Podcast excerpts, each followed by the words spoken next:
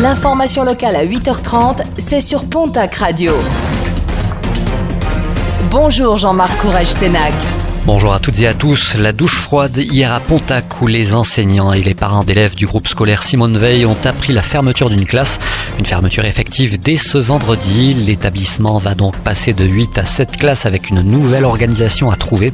Un véritable choc pour l'équipe enseignante et les parents d'élèves puisqu'aucune menace de suppression n'avait été formulée lors des différentes réunions de concertation.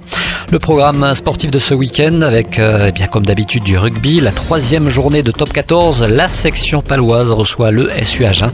Bayonne se déplace au stade français. Déplacement également de l'Union Bordeaux-Bègle à Castres. Dimanche, le stade toulousain recevra le Racing 92. En Pro D2 ce week-end, la suite de la troisième journée du championnat. Mont-de-Marsan reçoit ce soir l'équipe de Carcassonne. Toujours en rugby, mais en fédéral 1 cette fois-ci, le lancement de la nouvelle saison ce week-end.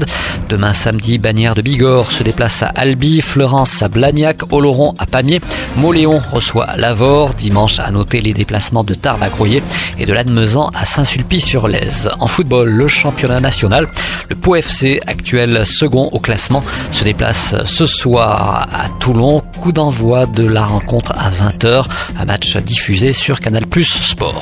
En sport automobile, la 59e édition du Grand Prix de Nogaro, ce sera ce week-end avec deux courses prévues pour les véhicules historiques. Pour les modernes, épreuves de midget, super tourisme et deux séries de Caterham. 13 courses au total programmées pour 130 voitures.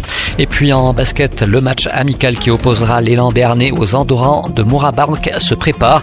Un match qui se déroulera le 13 septembre prochain au Palais des Sports de Pau. La billetterie est déjà ouverte.